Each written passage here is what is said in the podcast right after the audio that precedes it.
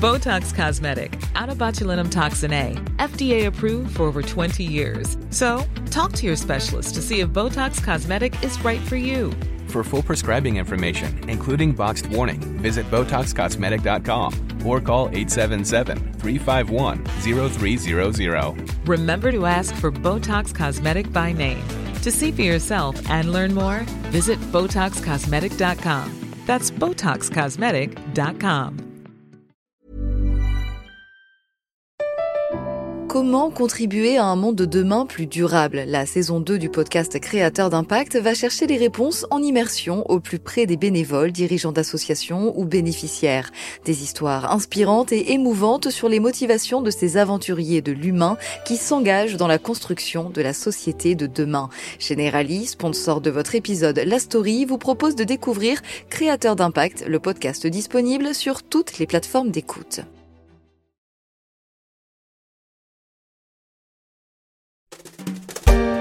Comme un air de fin du monde, celui de l'aéronautique. Nous sommes en avril 2020 et l'Organisation internationale de l'aviation vient de publier une animation impensable quelques mois plus tôt.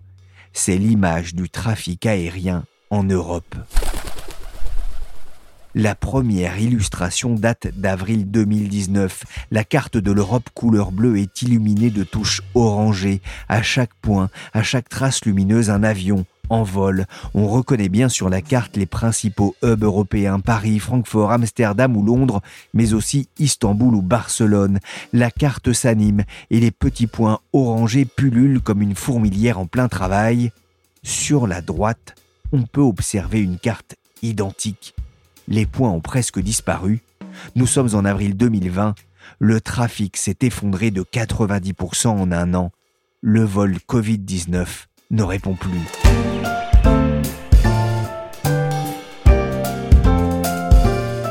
Je suis Pierrick Fay, vous écoutez La Story, le podcast d'actualité des échos, et on va revenir sur cette crise sanitaire qui a bouleversé le secteur aérien et fragilisé tout un secteur économique.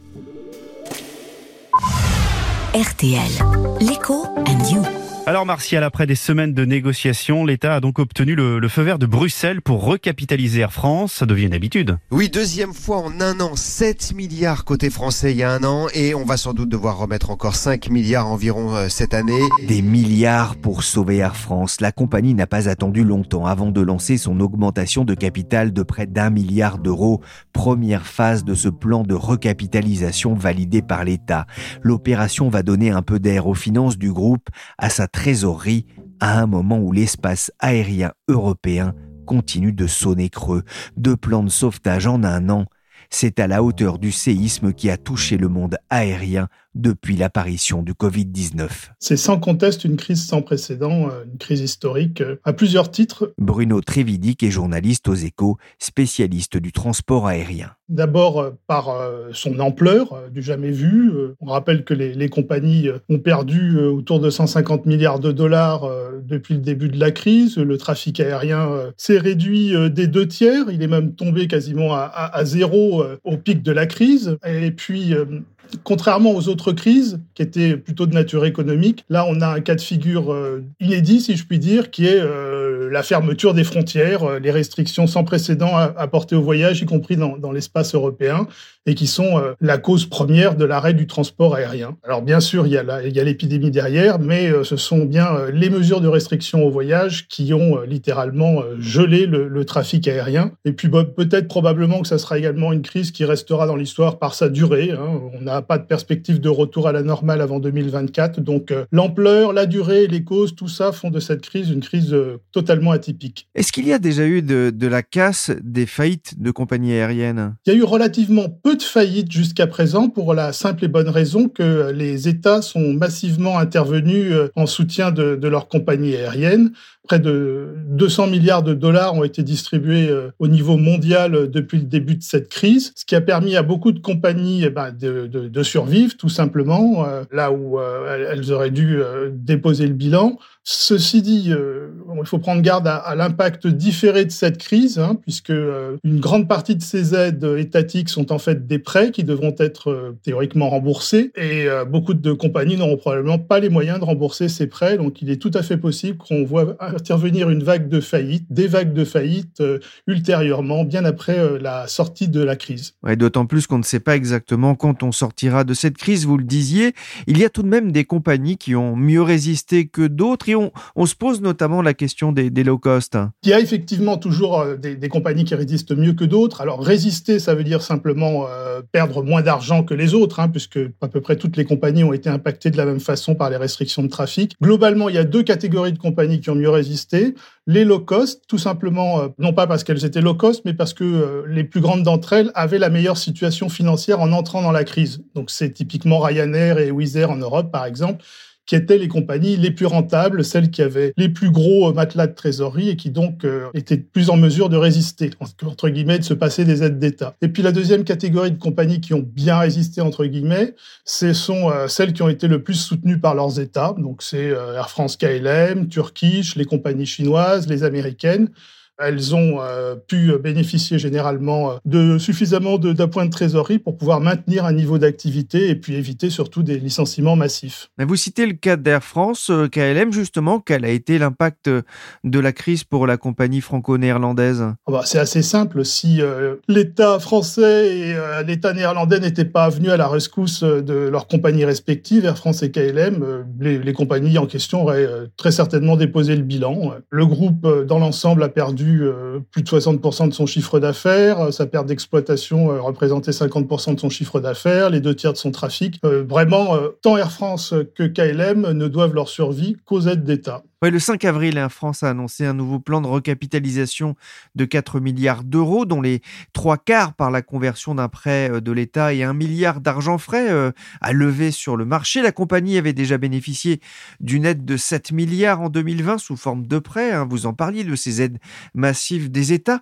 Pour l'État, il fallait sauver Air France coûte que coûte? Air France a d'une part, euh, démontrer euh, son importance stratégique durant cette crise en étant euh, largement le transporteur du matériel médical nécessaire pour passer la crise, et puis également avait démontré par le passé qu'elle était une entreprise raisonnablement rentable, je dirais. Donc, il aurait été un petit peu incongru de la laisser mourir pour ces deux raisons. Alors, il faut quand même voir, pour ce qui est du coût que coûte, que l'engagement de l'État français, il, reste quand même relativement raisonnable. Les 7 milliards qui constituaient le premier volet d'aide sont des des prêts, dont 3 euh, milliards de prêts directs de l'État, les autres sont des prêts bancaires garantis. Et puis la nouvelle aide de 4 milliards pour euh, recapitalisation euh, n'est que partiellement financée par l'argent public, je dirais à hauteur de, je crois, 600 millions d'euros. Une bonne partie, la plus grosse partie, étant simplement la conversion en quasi-capital de près de 3 milliards consentis par l'État. Donc je dirais que l'effort est relativement mesuré, même si les chiffres sont impressionnants, il ne s'additionne pas et on ne peut pas dire que l'État ait décidé de sauver Air France coûte que coûte. Il le fait, euh, je dirais, dans une démarche relativement raisonnable et progressive. C'est une question d'ouverture sur le monde et de souveraineté,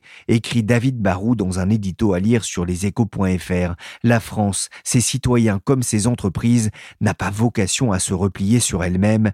L'avion va rester un indispensable outil de liberté et d'efficacité. Sauver Air France, qui pour une fois au moins n'est pas responsable de la crise actuelle, n'a donc rien de scandaleux L'État français va tout de même se retrouver premier actionnaire d'Air France KLM à l'issue de cette augmentation de capital. Il devrait approcher les 30% du capital et des droits de vote. Bruno, dans le même temps, que compte faire l'État néerlandais actionnaire du groupe Air France KLM à hauteur de 14% Alors d'abord, il faut savoir que les Pays-Bas ne sont pas dans la même situation politique que la France. Le pays vient de vivre des élections euh, générales, l'élection de ses représentants euh, assez disputées, avec une coalition gouvernementale qui avait éclaté avant et qui était donc assez euh, mal placé pour définir une stratégie, une ligne stratégique. Globalement, la stratégie néerlandaise, pour ce qu'elle a de constante, consiste à soutenir la compagnie KLM et à se méfier euh, de la holding euh, française, puisqu'il s'agit bien d'un groupe français, même si on a une compagnie française et une compagnie néerlandaise. Les différentes prises de position politiques néerlandaises consistait globalement à dire OK pour aider KLM, mais pas Air France KLM, et on ne veut pas que de l'argent public néerlandais aille euh, au secours d'une entreprise française. Donc on en est là, et c'est la différence, même si euh, les Pays-Bas ont approuvé euh, l'opération de recapitalisation qui avait fait l'objet d'un communiqué commun, et donc je peux dire qu'ils sont sur la même longueur d'onde, mais n'ont pas l'intention de faire exactement la même chose au même moment. C'est-à-dire qu'ils ne participeront pas à cette augmentation de capital, leur participation devrait se voir diluée, je crois, autour de, de 9%, mais est-ce que c'est aussi le signe que KLM se porte mieux qu'Air France? Alors là encore, euh, il faut faire attention aux termes, se porte moins mal qu'Air France, serait plus juste. Mais effectivement, euh, KLM n'a pas exactement vécu la crise de la même façon. Dans un premier temps, les Pays-Bas euh, n'avaient pas vraiment confiné, donc le, trafic, l'activité économique aux Pays-Bas a pu continuer à fonctionner un peu plus longtemps que chez nous. Et puis par ailleurs, le, la compagnie KLM a bénéficié d'un système de compensation de l'activité partielle différent de, celui qui est en place en France. En gros, euh, aux Pays-Bas, le gouvernement euh, aide les entreprises à poursuivre euh, leur activité en payant le complément de salaire entre l'activité perdue et ce qui reste de, travail disponible. Alors qu'en France, en gros, on des mises du chômage et on encourage en quelque sorte les entreprises à, à mettre les salariés en chômage partiel en attendant la reprise. Cette grosse différence a fait qu'effectivement KLM a, pendant un moment, les choses se sont un peu égalées, réussi à maintenir plus d'activité qu'Air France. Et qu'au sorti de tout ça, la compagnie KLM a eu moins besoin de, de tirer sur les prêts consentis par l'État néerlandais que euh, Air France. Comment ça va? Comme si, comme si, comme si, comme ça. Comme si, comme ça, à l'image d'EasyJet qui a annoncé que son chiffre d'affaires avait été divisé par 10 au premier semestre de son exercice. À fin mars, il n'avait transporté que 4 millions de passagers contre plus de 38 millions un an plus tôt et il ne prévoit de voler qu'à 20% de ses capacités au printemps. En effet, les restrictions aériennes en Europe et les confinements continuent de réduire en peau de chagrin le tourisme et le transport aérien pendant ces vacances de printemps. Bruno, ça veut dire qu'Air France n'est pas sorti de l'auberge? Loin de là, Air France n'est pas sorti de l'auberge, comme euh, l'ensemble du secteur d'ailleurs. Dans le cas d'Air France KLM, que ce soit Air France, KLM ou les autres compagnies du groupe, le groupe va encore perdre beaucoup d'argent cette année, probablement encore en 2022. Euh, en gros, euh, les prévisions qui valent ce qu'elles valent euh, tablent sur un retour à l'équilibre financier en 2023. Par ailleurs, toutes ces pertes se traduisent par un accroissement colossal de la dette qu'il faudra bien arriver à, à, éponger au fil des ans. Il n'est pas dit que les bénéfices, quand ils reviendront, seront suffisants pour pouvoir éponger ces pertes. C'est même assez peu probable, tout en continuant à financer de lourds investissements. Donc il est assez probable que Air France, KLM devra procéder à d'autres opérations financière comme celle à laquelle on vient d'assister pour renforcer euh, sa structure financière euh, dans un bref avenir. La pandémie n'est pas éteinte, vacciner partout dans le monde prendra du temps, le trafic aérien reste encore affaibli. Quelles sont justement les, prévisions? À quand la, reprise ou un pseudo retour à la normale? Les prévisions, encore une fois, valent ce qu'elles valent. Euh, en fait, euh, beaucoup de compagnies tablaient sur une nette amélioration en 2021 euh, au début de la crise, et puis finalement la deuxième, puis la troisième vague sont arrivées. Aujourd'hui, euh, les compagnies aériennes euh, ont au moins une certitude, c'est que la vaccination fonctionne et que la pandémie recule dans les pays où le taux de vaccination est important. Donc il est assez probable qu'on va voir une, un début d'amélioration ou de reprise dès l'été prochain. Ça concernera, ceci dit, probablement euh, essentiellement le court et le moyen courrier. Avant qu'on ait un filet de sécurité international qui permette une reprise du trafic long courrier, il se passera probablement encore euh, quelques temps. Donc tout ça fait dire à bon nombre d'experts que la véritable reprise pourrait intervenir euh, en 2023 ou 2024 car les marchés parient sur une reprise du secteur, tout comme la compagnie United Airlines qui vient d'annoncer qu'elle va recommencer à embaucher 300 pilotes dans un premier temps. United va rouvrir de nouvelles lignes vers les destinations touristiques préférées des Américains proches des États-Unis, le Mexique et les Caraïbes. Oui, on l'entend ici sur BFM Business, on assiste à une reprise graduelle aux États-Unis, c'est la même chose en Chine. Ça, c'est quand même un, un motif d'espoir? La reprise en Chine et aux États-Unis, c'est effectivement euh, le motif d'espoir qu'invoque to tous les patrons de compagnies aériennes, notamment en Europe où la situation est la plus critique, elle reste quand même à relativiser. Le, trafic en Chine a repris sur les lignes domestiques, c'est-à-dire qu'il est revenu à son niveau d'avant-crise. On ne peut pas parler de, retour véritable à la croissance à ce stade, il connaît de temps en temps euh, des petits trous d'air, euh, notamment ça a été le cas pendant les, vacances du Nouvel An chinois, dès que euh, la pandémie refait surface quelque part. Et cette reprise, que ce soit la Chine ou les États-Unis, surtout, se limite au trafic intérieur, puisque le trafic long courrier au départ de Chine ou euh, au départ des États-Unis reste anémique. Euh, il est tributaire de toutes les restrictions frontalières mises en place un peu partout dans le monde. Et là, on n'a absolument aucun signe de reprise pour le moment. Une partie de l'avenir hein, de l'aérien se jouera quand même cet été avec la période des, des grandes vacances? Alors ça sera le cas pour l'Europe, hein, puisque on parle de euh, conjugaison de choses positives qui seront un taux de vaccination euh, suffisant, la mise en place euh, de protocoles sanitaires, euh, acceptation euh, de tests également suffisamment clairs pour permettre aux gens de pouvoir réserver avec l'espoir que leur vol partira, et puis également la possibilité pendant les grandes vacances de remettre en service quelques-uns des avions long courrier, notamment sur les lignes pour les compagnies françaises sur les DOM, les Antilles et la Réunion. Ce sont à peu près les seules lignes qui permettent effectivement de faire fonctionner des avions long courrier gros porteurs, tout en restant dans euh, l'espace réglementaire national, donc avec l'espoir d'une certaine cohérence euh, permettant de voyager. Donc ce sera certainement à une reprise du trafic aérien. Maintenant, peu de gens euh, pensent que le trafic aérien de l'été, sur la période juillet-août, reviendra à son niveau de l'été 2019. Et il y aura probablement d'énormes disparités selon les destinations, selon le type de trafic. Voilà ce qu'on peut en dire aujourd'hui. Alla comunità europea. Non è un che ci può portare da nessuna parte. Pendant ce temps en Italie, des salariés d'Alitalia manifestent à Rome pour demander au gouvernement de renflouer la compagnie aérienne et pour protester contre le diktat de Bruxelles qui retarde selon eux son sauvetage. Sur place, l'AFP rapporte les banderoles sur lesquelles on peut lire Ne touchez pas à Alitalia ou encore tenter de dire aux Français de renoncer au logo Air France ou enfin un vrai pays fait voler son fleuron national au lieu de le piétiner. On le disait Bruno, pour bénéficier de cette aide, Air France a dû renoncer à certains créneaux de vol sur Orly et dans le même temps, la loi climat votée à l'Assemblée nationale propose de supprimer certaines lignes aériennes intérieures. Quel est le risque qu'Air France se retrouve affaibli à l'heure de reprendre son envol? Le sujet de euh, l'abandon des créneaux euh, horaires à Orly a manifestement été un peu monté en épingle dans le cadre de, la partie de poker avec la Commission européenne. Au final, Air France va devoir céder 18 créneaux euh, à Orly. Ils en possèdent plus de 300. Donc, euh, il est assez clair que euh, c'est pas ces 18 créneaux qui représentent euh, l'équivalent de 9 allers-retours quotidiens qui vont mettre en péril son plan stratégique et notamment le développement de la filiale low cost Transavia à Orly. Benjamin Smith, le directeur d'Air France KLM, l'a d'ailleurs tout à fait reconnu.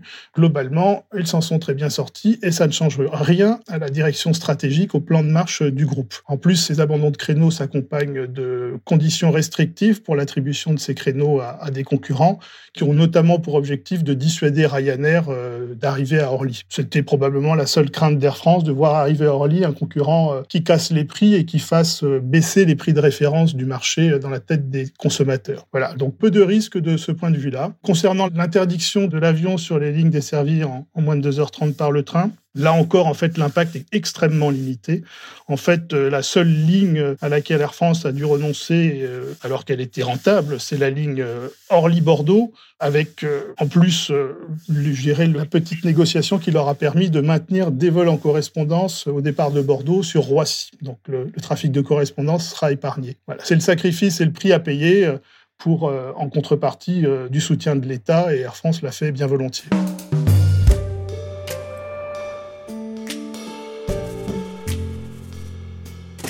La crise traversée par le secteur aérien depuis un an risque de laisser des traces, avec un trafic passager réduit des deux tiers et une flotte qui a pris un coup de vieux. Julien Pillot, enseignant et chercheur associé à l'INSEC Grandes Écoles, a attiré mon attention sur un article qu'il a co-signé sur le média The Conversation avec Frédéric Marty du CNRS et Sarah Guillou de l'OFCE et de Sciences Po. Ils s'interrogeaient ensemble sur le sauvetage d'Air France par l'État et sur les contreparties imposées à la compagnie. J'ai décidé de l'appeler pour en parler. Bonjour Julien. Bonjour Pierrick. Alors vous êtes le porte-parole de cette réflexion collective sur l'avenir d'Air France. Alors d'abord, l'État n'avait pas d'autre solution que d'aider Air France? Non, je pense effectivement que l'État n'avait pas d'autre solution que d'aider euh, notre compagnie nationale. Bah, déjà parce qu'il s'agit d'un fleuron de notre industrie. Hein. On parle d'une compagnie aérienne qui bat pavillon tricolore. Ce n'est pas rien. On a vu aussi l'importance stratégique d'avoir euh, une telle compagnie au plus fort de la crise sanitaire en matière de rapatriement euh, de nos concitoyens qui étaient à l'étranger, mais également en matière d'acheminement, de flux de marchandises, de produits sanitaires. Puis au-delà de ça, on parle d'une compagnie qui fait face à d'énormes difficultés parce que effectivement le secteur du transport aérien de passagers fait partie des secteurs les plus touchés par la, pandémie, avec euh, la fermeture des frontières, avec la crise qui touche l'industrie du, tourisme. Donc, ça veut dire que si on ne prête pas assistance à Air France et au groupe Air France KLM, bah, ce groupe peut tout simplement euh, disparaître à, moyen long terme, faute de pouvoir se financer sur les marchés et pouvoir maintenir son activité avec tous les coûts fixes qui euh, demeurent sur une activité telle que celle-ci. On l'a dit avec Bruno Trévidi qu'il y a des contreparties comme cet abandon de slot à Orly. Qu'est-ce qui justifie de, telles contreparties? En fait, euh, ce qui justifie ces contreparties-là, c'est tout simplement l'application euh, du droit européen de la concurrence, notamment au titre de l'article 107 du traité de fonctionnement de l'Union européenne qui euh, stipule le fait que les aides d'État sont prohibées dans l'Union européenne si elles sont de nature éventuellement à fausser le jeu de la concurrence. Et donc, elles ne peuvent être autorisées que dans des circonstances assez particulières, voire exceptionnelles. Et si tant est qu'elles soient susceptibles d'être autorisées et de fausser le jeu de la concurrence, elles doivent faire l'objet de contreparties. Hein. Donc, il y a un jeu de, compromis qui se met en place. Et donc, effectivement, l'un des compromis qui a été euh, décidé dans le cadre des aides qui ont pu être accordées à, certaines compagnies nationales pendant cette crise euh, sanitaire qui se transforme en crise économique, telle que Lufthansa ou Air France, hein, eh bien, ce sont euh, des contreparties en termes de cession de slots. Hein, ce sont ces fameux droits d'usage de certains aéroports pour donner le droit à une compagnie d'exploiter des créneaux aériens, d'exploiter des créneaux de décollage et d'atterrissage. Eh bien, Lufthansa, par exemple, en contrepartie de l'aide que la compagnie a reçue du gouvernement allemand, a dû céder 24 créneaux sur ses aéroports de Francfort et de Munich à la concurrence. Eh bien, en fait, l'accord qui a été conclu en entre la Commission européenne et le gouvernement de Jean Castex prévoit de la même manière la cession de 18 slots que Air France devra céder à un concurrent sur l'aéroport d'Orly. La justice européenne a d'ailleurs débouté Ryanair qui protestait contre les aides publiques accordées aux compagnies Finnair et SAS. Le tribunal a jugé ces aides sous forme de garantie comme étant conformes aux droits de l'Union. Ryanair évalue à 30 milliards d'euros au total les aides d'État aux compagnies aériennes approuvées par Bruxelles depuis le début de la pandémie. On comprend donc le besoin de mettre en place des contreparties. Bruno Trévidic expliquait tout à l'heure qu'Air France ne s'en sortait pas si mal, mais Julien Pillot, cela peut être un boulet lourd à traîner tout de même pour la compagnie? En fait, il faut bien comprendre comment fonctionne euh, le modèle économique des entreprises, et notamment des entreprises aériennes historiques. En fait, fait, euh, les euh, compagnies aériennes historiques ont un modèle de revenu qui est basé sur l'exploitation de hubs aéroportuaires. Hein. Ce sont des grosses concentrations euh, de flottes qui sont situées généralement au centre d'un réseau en étoile. Et ces euh, hubs aéroportuaires sont alimentés par euh, des lignes radiales. Donc, pour le cas d'Air France, son hub aéroportuaire, c'est évidemment les aéroports de Paris, Orly et Roissy-Charles de Gaulle. Et ces hubs sont alimentés par toutes les lignes radiales que Air France peut exploiter sur essentiellement le territoire national. Et ces lignes radiales en fait, elles sont parfois déficitaires, hein, mais elles permettent en fait d'alimenter euh, des services de connectivité sur ces hubs aéroportuaires sur des vols moyens et long courriers qui eux sont rentables. Si vous perdez des créneaux sur ces euh, lignes radiales, il n'est pas interdit de penser en fait que vous risquez également de perdre votre capacité à alimenter vos vols moyens et long courriers qui sont vos vols qui sont rentables. En fonction de la nature des créneaux qui vont être perdus et en fonction des effets de rebond indésirables que ça peut avoir sur le report de ces fameuses lignes radiales sur les vols long courriers qui sont rentables, eh bien, ça peut effectivement gréver la capacité d'Air France à pouvoir tout simplement redécoller, sans mauvais jeu de mots, après la crise. Donc, quelque part, on aurait effectivement aidé financièrement Air France, mais les contreparties qui lui auraient été euh, adossées seraient des remèdes qui seraient quelque part euh, de nature peut-être à aggraver le mal dont souffre Air France. Merci à Julien Pillot, enseignant et chercheur associé à l'INSEC Grande École, et merci à Bruno Trévidic des Échos pour ce voyage dans le secteur de l'aérien. La story s'est terminée pour aujourd'hui. L'émission a été réalisée par Willy Gann, chargé de production et d'édition Michel Varnet. Vous pouvez nous retrouver sur toutes les plateformes de téléchargement et de streaming de podcasts. Et pour le suivi d'Air France et compagnie, c'est dans les échos et sur le site leséchos.fr.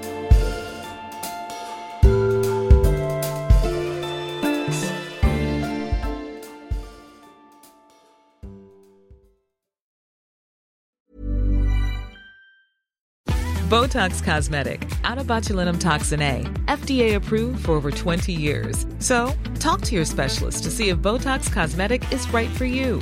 For full prescribing information, including boxed warning, visit BotoxCosmetic.com or call 877-351-0300. Remember to ask for Botox Cosmetic by name. To see for yourself and learn more, visit BotoxCosmetic.com. That's BotoxCosmetic.com.